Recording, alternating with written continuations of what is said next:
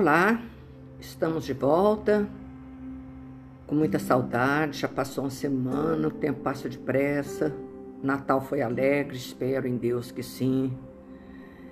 E a gente tem que preparar o nosso coração para o ano que se começa, não é verdade? É outro ano, mas a gente precisa de ficar requentando as promessas esse ano, se Deus quiser, eu quero ler um livro por mês, eu quero fazer as pazes. Sabe aquelas coisas que a gente promete no fim do ano? São promessas requentadas. Eu já fiz milhares de vezes. Então a gente precisa de renovar, aprender, mudar esse, mudar os hábitos, né? Mudar esse, esses pensamentos e começar o ano de uma maneira mais positiva, mesmo de frente às dificuldades, que nós vamos terminar agora, o capítulo 19, a fé que transporta a montanha. Vai terminar esse capítulo. E eu acho que vai ser um bom fim para a gente, para o fim do ano, essa, esse, esse final, a fé que transporta montanhas, né? A fé é mãe da esperança e da caridade. A fé, para ser proveitosa, deve ser ativa, não deve se entorpecer. Mãe de todas as virtudes que conduzem a Deus, deve velar atentamente pelo desenvolvimento das filhas que dela nasce, que é a esperança e a caridade. Né? Coisa bonita, né? A esperança e a caridade são consequências da fé. Essas três virtudes são uma trindade inseparável: a fé, a esperança e a caridade. Né? Não é a fé que dá esperança de ver cumprir as promessas do Senhor? Porque se não tens fé, você não espera nada. Não é a fé que dá o amor? Porque se não tens fé, que reconhecimento tereis? E por conseguinte, que amor? Então a fé puxa tudo isso. A fé puxa todos esses sentimentos de amor, de esperança, de reconhecimento. Né? Ela puxa tudo. Divina inspiração de Deus, a fé, olha que coisa maravilhosa. Divina inspiração de Deus desperta a fé todos os nobres instintos que conduzem o homem ao bem ele desperta a fé, desperta os nossos instintos bons. É a base da regeneração. É preciso, pois, que essa base seja forte, durável, porque se a menor dúvida vier abalá-la, em que se torna o edifício que é construir sobre ela? Se na hora da dificuldade cai a fé, como é que eu vou fazer? Como é que eu vou esse edifício vai ruir. Elevai, pois, esse edifício sobre as fundações inabaláveis. Que a vossa fé seja mais forte do que o sofisma, a zombaria dos incrédulos. Porque a fé que não afronta o ridículo dos homens não é verdadeiramente fé. Entendeu? Ela, ela tem que se afrontar. Ela enfrenta com maior coragem tudo que te vem, tudo que vier. Aí é uma fé forte. A fé sincera é arrebatadora. Olha que palavra. E contagiosa. Uma pessoa de fé, ela contagia o ambiente, ela muda o ambiente. A atmosfera psíquica em redor dela é diferente.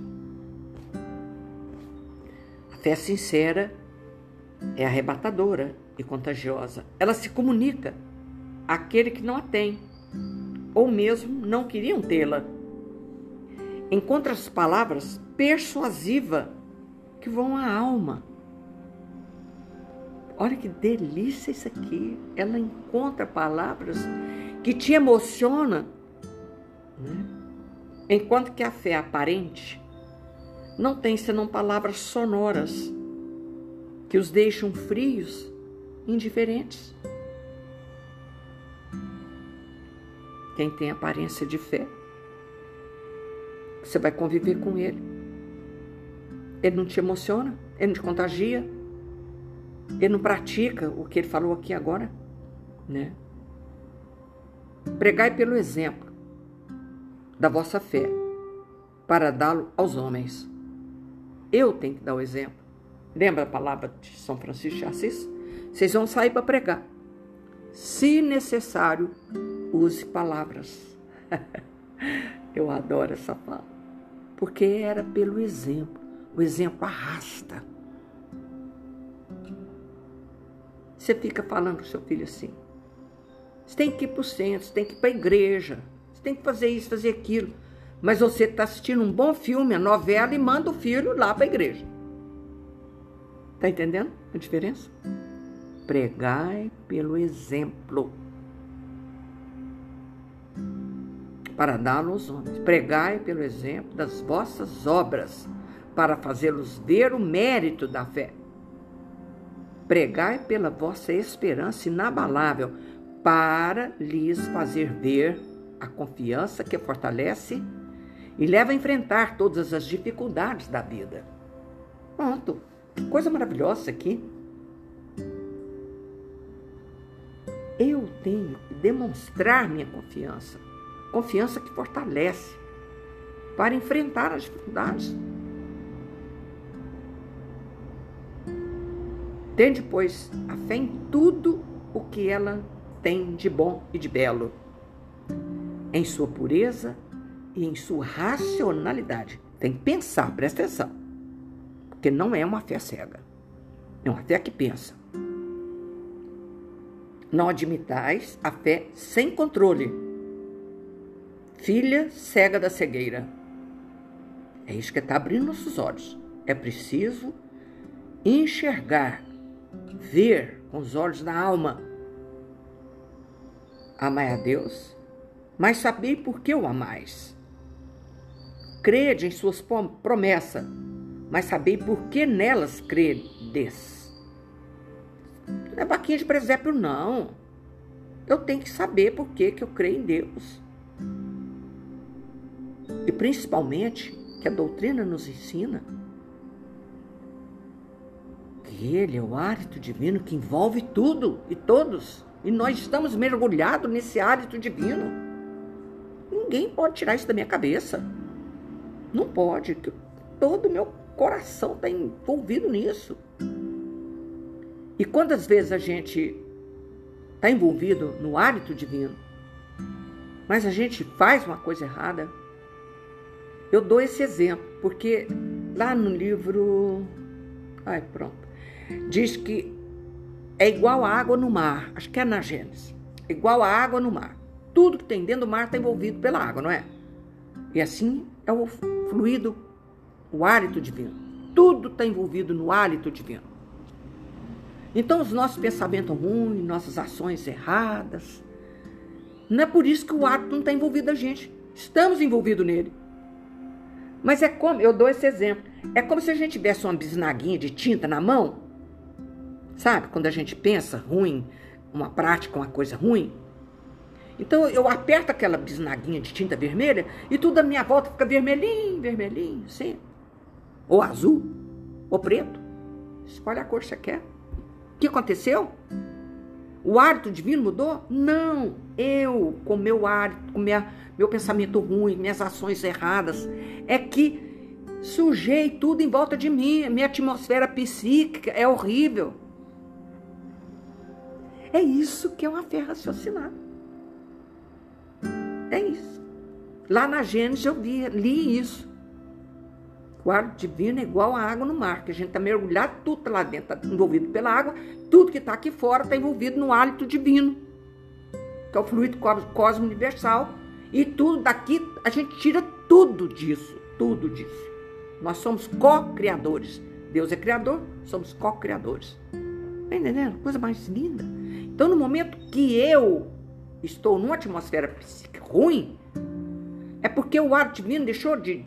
Não, eu que sujei com meu pensamento. com as minhas ações erradas, com a minha bombinha vermelha, preta, azul, aperto ela e tudo em volta de mim tá preto. Eu estrago o fluido universal que me envolve. E a minha atmosfera psíquica fica um lixo, um horror. Vendo? Isso é uma fé que pensa. Cadê? Cadê tempo? Tem, pois, a fé em tudo o que ela tem de bom e belo, em sua pureza, em sua racionalidade. Não admiteis, admitais a fé sem controle, filha cega da cegueira. Amar a Deus, mas saber por que ama. Crede em suas promessas, mas saber por que nelas credes. Segui nossos conselhos, mas inteirai-vos do fim que vos mostramos e dos meios que vos trazemos para atingi-lo. Tá vendo? Você está numa atmosfera péssima, psiquicamente falando, você está respirando, atmosfera psíquica é sonho, ruim, tá, tá. já explicou. Então ele traz os meios da gente atingir pelas explicações, pela prece. Muda sua linha de pensamento, aquele livro Pensamento e Vida fala muito nisso. Crede, esperai sem jamais fraquejar. Os milagres são obras da fé. Simples assim. Então a gente precisa soprar as brasas da nossa fé. A fé, agora é o item 12 do nosso livro, para encerrar. A fé é o sentimento inato no homem de sua destinação futura. É a consciência que tem das faculdades imensas, cujo germe foi depositado nele, primeiro estado latente, que deve fazer eclodir e crescer por sua vontade ativa. Olha que bela. Olha que bela. Então, nós já nascemos com ele. E a gente tem consciência das faculdades imensas que a gente tem. É aonde o milagre. Vocês vão fazer o que eu faço e muito mais. Esse é o poder que eu vou desenvolver. Por que, que os apóstolos não puderam curar? Porque ainda não tinha conhecimento da força que eles tinham. E também tinha Jesus do lado, era fácil. Não, ô mestre, faz esse serviço aí que eu não estou dando conta. Era fácil. Mas quando Jesus foi embora, aconteceu? Eles tiveram que fazer, estender as mãos e orar em cima do doente. Como hoje. Como hoje. Vamos continuar. Até o presente, a fé não foi compreendida senão sobre o aspecto religioso, porque o Cristo a preconizou como alavanca poderosa e porque não se viu nele senão chefe de uma religião. Essa alavanca que nos né, puxa a gente. Mas o Cristo, que realizou milagres verdadeiros, mostrou, por esses mesmos milagres, o que pode o homem quando tem fé. Quer dizer, vontade de querer, a certeza de que essa vontade pode receber seu cumprimento. Então eu quero, eu posso, mas eu tenho que ter a vontade. E é pelo pensamento e a vontade que eu busco no hálito divino o poder da cura. Simples assim. Se explicar muita coisa complicada, não. É simples assim. Os apóstolos, a seu exemplo, não fizeram milagre? Estou acabando de falar. Não tinha mais o Cristo por perto. E agora? Faço eu. Tenho que fazer. Ora, o que eram esses milagres senão efeitos naturais cuja causa era desconhecida dos homens de então, mas que se explica em grande parte hoje e que se compreenderá completamente pelo estudo do, do Espiritismo e do magnetismo. Eu já sei tudo? Claro que não. Estou engatinhando. O que é isso então? Né? O que, é, que são esses milagres? Efeitos naturais, cuja era desconhecida dos homens. Isso explica um pouco hoje. Presta atenção, nós não temos poder ainda Fala sério. Mas nós vamos compreender cada vez mais, cada vez mais, pelo estudo do Espiritismo e do magnetismo. O que é magnetismo? Força de atração. Pelo magnetismo. Eu não tenho.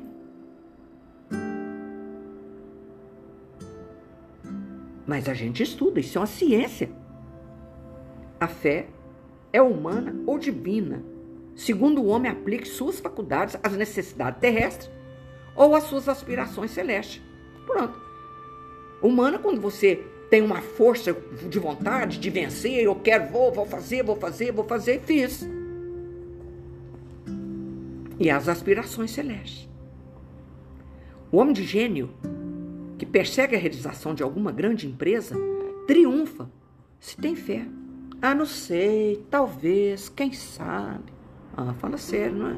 Então não vai conseguir nada. Porque sente em si que pode e deve alcançar, e essa certeza, essa palavra é forte, lhe dá uma força imensa. Então, para que a gente consiga um objetivo, eu preciso de ter certeza do que eu quero. O Haroldo conta a vida dele, que é um espetáculo, porque ele tinha certeza do que ele queria. Se ele almoçava, ele não jantava. Se ele jantava, ele não almoçava. Ele não tinha dinheiro para tudo isso. Mas ele tinha certeza do que ele queria. E conseguiu. Passar na universidade. Fazer concurso de, de juiz ele contar o esforço que ele fez para fazer o concurso de juiz é, é fantástico. Então a gente precisa de ter, ó, gente persegue a realização de uma grande, triunfa se tem fé, porque sente em si que pode e deve alcançar. E essa certeza lhe dá uma força imensa. O homem de bem, que crendo em seu futuro celeste, quer encher sua vida de nobres e belas ações, Aure, busque em sua fé na certeza da felicidade que o espera. A força necessária. E aí ainda se cumpre milagres de caridade, de devotamento, de abnegação. É aí que está. Enfim, com a fé não existem, presta atenção, más tendências que não se possam vencer. Não existe. Ah, não consigo largar o cigarro. Não consigo. Consegue, se você quer. Vou ler de novo. Vou ler de novo. Com a fé não existe mais tendência que não se possam vencer. E reconhece o verdadeiro espírito pelo esforço que faz de vencer as suas más tendências. Fantástico, hein? Então ele está dizendo, vai falar um pouquinho sobre o magnetismo. O magnetismo é uma das maiores provas do poder da fé, posta em ação, porque tem um poder de força, de atrair. O magnetismo é uma das maiores provas do poder da, da fé posta em ação. É pela fé que ele cura e produz esses fenômenos estranhos que outrora eram qualificados de milagre. Hoje não. Hoje eu posso é evidente que estou aí mil anos de luz, de, de, de distância disso aqui, mas eu acredito com todas as forças do meu coração que é assim. Eu repito, a fé é humana e divina. Se todos os encarnados estivessem bem persuadidos da força que têm em si, se quisessem colocar sua vontade a serviço dessa força, seriam capazes de realizar o que até o presente, chamou-se de prodígios, e que não e que não é senão um desenvolvimento das faculdades humanas. É uma faculdade humana. Mas nós estamos engatinhando. Por favor, nós estamos engatinhando. Eu vou repetir só esse finalzinho aqui, porque vamos encerrar esse assunto de fé que transporta montanha. E ele diz: a fé é humana e divina se todos os encarnados estivessem bem persuadidos da força que tem em si, se quisesse colocar sua vontade a serviço dessa força, seria capaz de realizar o que, até o presente, chamou-se de prodígios. E que não é senão o desenvolvimento das faculdades humanas. Nós vamos chegar lá, quer queiramos, quer não queiramos. É da lei. É da lei, é determinismo. O único que existe é a perfeição, né? Nós estamos então chegando no, no fim do ano e eu gostaria de deixar um recadinho aqui para a nossa meditação. Chega de promessas requentadas. Para de prometer o que você não vai cumprir. Já começa aí, porque você não tem essa força aqui, ó, essa coragem de abrir um livro e terminar de ler o livro. Eu conheci uma pessoa que diz: Eu nunca li um livro. Falei: Como é que será que estudou? É. Na escola, quando mandava a gente ler um livro, a gente quase morria. Quando a gente era criança. E não é por aí, não. Não é, não. Né? Então, nós vamos deixar um recadinho aqui para o, o, o começo do ano agora. Nossa família é uma família espiritual. Tem a família aqui, encarnada, mas não quer dizer que é só essa. Nós somos todos espíritos imortais. Tem um pouco de gente aqui, um pouco lá, essas coisas. Então ele começa assim. Por que vês o argueiro no olho do teu irmão sem notar a trave que está no teu? Vamos ver o que, que é isso? Foi Jesus que falou. Isso é para o começo de ano agora. Quanto mais nos adentramos no conhecimento de nós mesmos, mais se nos impõe a obrigação de compreender e desculpar na sustentação do equilíbrio em nós e em torno de nós. Entendeu, não? Quanto mais nós adentramos no conhecimento de nós mesmos, mais se nos impõe a obrigação de compreender o outro, desculpar na sustentação do equilíbrio em nós e em torno de nós. Daí a necessidade da convivência. Se eu não precisasse disso, eu podia ir lá para o ermitão na montanha, ficar lá sozinho. Não, mas nós temos que conviver uns com os outros. Para aí a necessidade de convivência, em que nos espelhamos uns nos outros. É meu espelho. Ai, que horror, né? Não para criticar-nos, mas para entender-nos, por bendita reciprocidade, nos vários cursos de tolerância em que a vida nos situa, no clima de evolução terrestre. Vamos continuar que essa lição é espetacular para a gente começar o ano. A gente vê o defeito outro, não vê o da gente. E só você que é certinha e o outro, né? Não. Isso aqui é a convivência, é um ato terrível que a gente precisa começar o ano mudando esse hábito de convivência, de crítica, sabe, uns com os outros.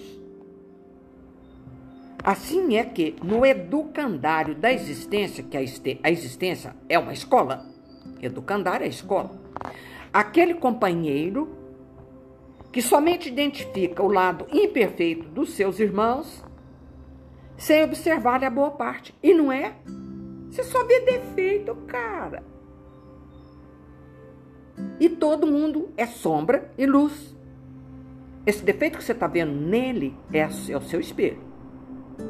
Você precisa descobrir a qualidade que ele tem. Seja filho, seja marido, seja esposa, seja companheira, seja o que for. Presta atenção.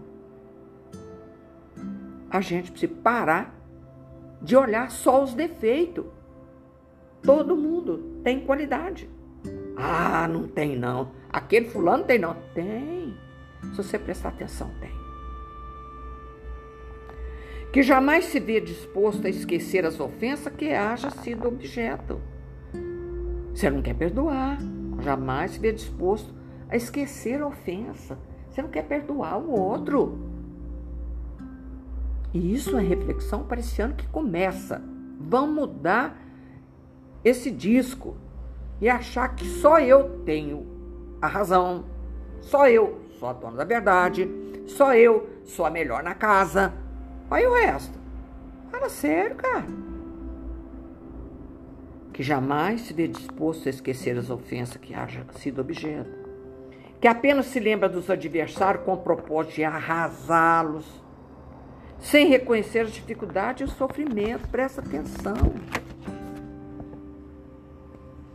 Você não vê a dificuldade que ele tem, o quanto ele sofre. Porque ele sofre. Ele é mal criado, ele é desajeitado, ele sofre por causa disso. Ele não é alegre, ele é macambuzo, ele sofre por causa disso. E a gente que apenas se lembra dos adversários com o propósito de arrasá-lo. Você pega a verdade e mascara aquela criatura, mata ela. Tá entendendo? Sem reconhecer que ela tem dificuldade igual a gente. Ela sofre igual eu. Todo mundo. Olha, essa aqui é forte. Que não analisa as razões dos outros, a fixar-se unicamente nos direitos que julga pertencer. Pode uma coisa dessa? Você não analisa a razão dele. Você fixa só nos seus direitos, que você julga que te pertence. Por acaso você é dono da verdade? Que não se enxerga passível de censura ou de advertência em momento algum. Ah, é o rei da cocada, né? Você é passível de censura, de advertência em todo lugar. Enxerga que você também tem defeitos, tem qualidades também não se enxerga passível de censura ou de advertência. Em momento algum, você é sempre o bambambam. Bam, bam. Vamos mudar isso. É para isso que a gente estuda o Evangelho de Jesus, compreendendo que cada família tem as suas dificuldades. Cada família. Não existe uma família neste planeta Terra, não. Que é tudo maravilha. Não, não, não que se considera invulnerável nas opiniões que emita ou na conduta que expõe. Ah, é, ela é invulnerável. Não, não, mil vezes não. Somos todos iguais, passivo de erro, de acerto, sombra e luz, né? Todo mundo é. Que não reconhece as próprias falhas e vigia incessantemente as falhas dos outros. Pensa. Você não corrige a sua, não. Mas você fica com as antenas ligadas o tempo inteiro para ver o outro errar e falar. Ó, ó olha o que, que ele está falando. Vou ler de novo, bem devagar. Ó. Que não reconhece as próprias falhas e vigia, olha essa palavra, incessantemente as falhas alheias. Eu fico com as antenas ligadas para ver o outro errar. Que não se dispõe a pronunciar uma só frase de consolação e esperança em favor dos caídos na penumbra moral. Que lindo!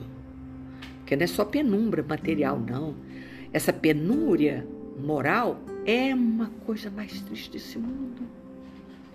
Então você não tem uma frase de consolação, você não tem uma frase de esperança daquele que está caído moralmente, sabe? Moralmente e é doído pra caramba.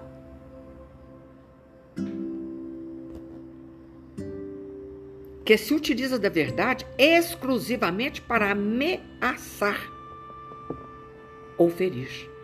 Cruz, credo. Por isso que quando Pilatos perguntou para Jesus que é verdade, ele agachou a cabeça, não falou uma palavra que vai falar o que? Ele entendeu o que? Nada. Ah, se fosse nós, você é um louco, sou um governador aqui, eu sou o dono do planeta Terra. Né? Pensou Jesus falando desse jeito? Não tem lógica, né? Então, que utiliza da verdade exclusivamente para ameaçar ou ferir. E a verdade não é para isso. Uma vez eu fiz essa feiura brigando com meu irmão. Você vai ver o que, que, te espera, sabe? 500 anos lá num, num umbral é o que você vai passar. Olha, coisa dessa. Tem lógica isso? Não é verdade? Que utiliza da verdade exclusivamente para ameaçar ou ferir. Será talvez de todos nós aquele que mais exige entendimento e ternura, tá vendo? Talvez eu é exijo mais entendimento e ternura. De vez que desajustado, não, vou ler isso aqui de novo. Será talvez de todos nós aquele, aquele, aquela criatura que mais precisa de entendimento e ternura, de vez que desajustado na intolerância, se mostra sempre desvalido de paz, de necessidade de amor. Quer falar mais alguma coisa disso? Trata de entender aquele que está errado, aquele que está bagunçando, aquele que está. Você não tem direito de falar nada disso para ele, apesar de, né? Mas vai e volta, isso aí é devagar, quase parando, pelo amor de Deus. Mas de todos nós, aquele é que mais precisa de entendimento e ternura. Essa palavra, eu amo ternura. O que, que significa ternura? Vocês sabem o que, que significa ternura? Essa palavra é linda. Não tem outra palavra para substituir ternura. De vez que, desde assustado na intolerância, se mostra sempre desvalido, ele não tem paz e precisa de amor. Pronto. Lindo, de Emmanuel, lindo. Está no livro Ceifa de Luz. Colheita de Luz. É lindo esse livro. Já recomendei muito para fazer no estudo do Evangelho Lar. Vamos começar o ano fazendo o estudo do Evangelho Lar. Ah, mas eu sou sozinha, só meu filho, só meu marido. Não interessa, começa. Tem uma historiazinha, eu vou contar rapidinho. Ela não podia ser espírita, a mãe dela era de outra crença religiosa. Então, ela gostou dos ensinamentos e tudo, adquiriu o evangelho e começou a ler escondido no banheiro. Toda semana ela pegava esse livro e ia ler escondido no banheiro. E a casa pegando fogo lá, com brigas, confusões, pai, filho e tal. E ela lendo insistentemente o Evangelho, escondido. Um dia, a mãe dela bateu na porta e falou assim: cansou né, de sofrer. Minha filha, o que, que você está lendo aí?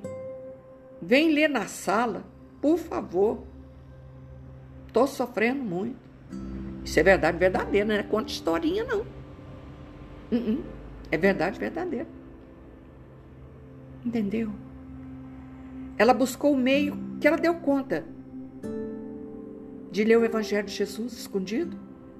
E aquilo deve ter feito um efeito extraordinário na casa, que os miasma, né, as ruindades vai embora com a leitura do Evangelho. E a mãe dela sabia que ela estava fazendo isso, que nada, gente não esconde nada de mãe, não. Vem para cá, minha filha, vem ler na sala.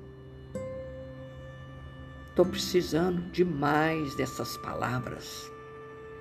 Isso aqui, ó. Ele não tem paz, ele é necessitado de amor. Então vamos usar de entendimento e de ternura. Uma hora consegue, outra hora consegue. Mas é um propósito para o ano que se inicia. Para de requentar a promessa. Toma uma atitude para mudar realmente a atmosfera psíquica da nossa casa, é preciso que a gente leia o Evangelho, que a gente estude o Evangelho, que ponha água para fluidificar, que eu não falei de novo. Entendeu? Aí muda. A sombra, a luz vai dando lugar, sabe? A sombra vai saindo fora, vai dando lugar para a luz. Esse é o que eu recomendo para a nossa ano que se inicia. O ano é igual, 24 horas, tudo a mesma coisa. Eu que tenho que fazer diferença, sou eu, através dos meus estudos, dos meus livros, do carinho, da ternura que eu exalo. Eu tenho que, se for preciso, use palavras. Não faça nada, não fala nada. Faça, faça acontecer. Desejo a todos nós, nesse ano que se inicia, muita paz. Mas paz é uma tarefa que a gente faz, como acabei de ler agora. Não compra, não vende em lugar nenhum que linde paz. Eu promovo a minha própria paz. Através dos estudos, dos livros, do contato incessante com a espiritualidade, através de bons pensamentos, através da luz do Divino Mestre na nossa casa. Faça isso. Está aí um propósito espetacular. Começar a estudar o Evangelho, porque nós estamos estudando. Mas isso é um estudo, né? Estuda você, você com a sua família. O Evangelho, esse livrinho que eu acabei de ler. 15 minutinhos. Esse é um propósito espetacular para o ano que se inicia. Fazer o estudo do Evangelho no lar. É uma luz que se acende nos corações de todo mundo. Vamos agradecer a Deus e a Jesus por esse ano que passou nas nossas vidas. Nem vi passar, nem vi. Misericórdia. Passou tão depressa. Espero ansiosamente todo dia por nós nos encontrarmos através do Evangelho e isso é uma delícia. Vão cantar de novo? Vão fazer o que está nessa, o que está aqui nesses versinhos. Ele não tem autor, não sabia? Autor desconhecido. Vão fazer realmente essa luz vibrar no ambiente. Depende de mim. Nós respiramos o ar que criamos, a nossa atmosfera psíquica, através de pensamento e ações. Quanta luz neste ambiente descendo sobre nós, vibrando em nossa mente. Quanta luz quando assim em prece, como a alma cresce aos olhos de Jesus, quanta luz, pois em oração a voz do Mestre fala em nossos corações. Quanta luz descendo sobre nós, quanta luz, quanta luz. Feliz Ano Novo. Que Jesus abençoe o lar de vocês. Massageie o coração de todos vocês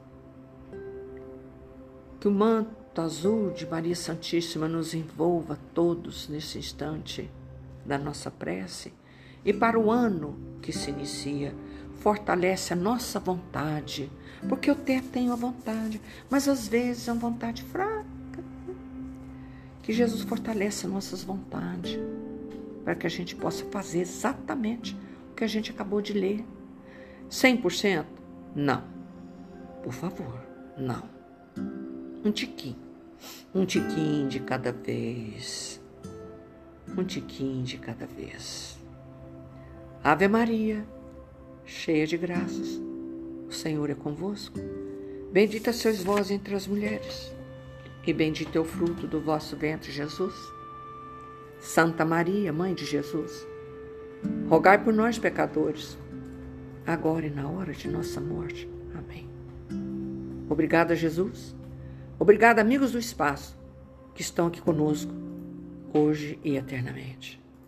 Amo vocês onde quer que vocês estejam. Sejam felizes, porque Jesus nos ama, mas tão profundamente, tão profundamente, que é uma delícia saber disso. Fique com Deus, que Deus os abençoe. Vamos continuar esse ano, se Deus quiser, com o propósito do nosso culto no lar, o propósito de fazer alguma coisa que a gente leu aqui agora. Entender que o outro é igual eu mesmo. Ora erra, ora acerta. Ora erra, ora acerta. Fiquem com Deus. Amo vocês.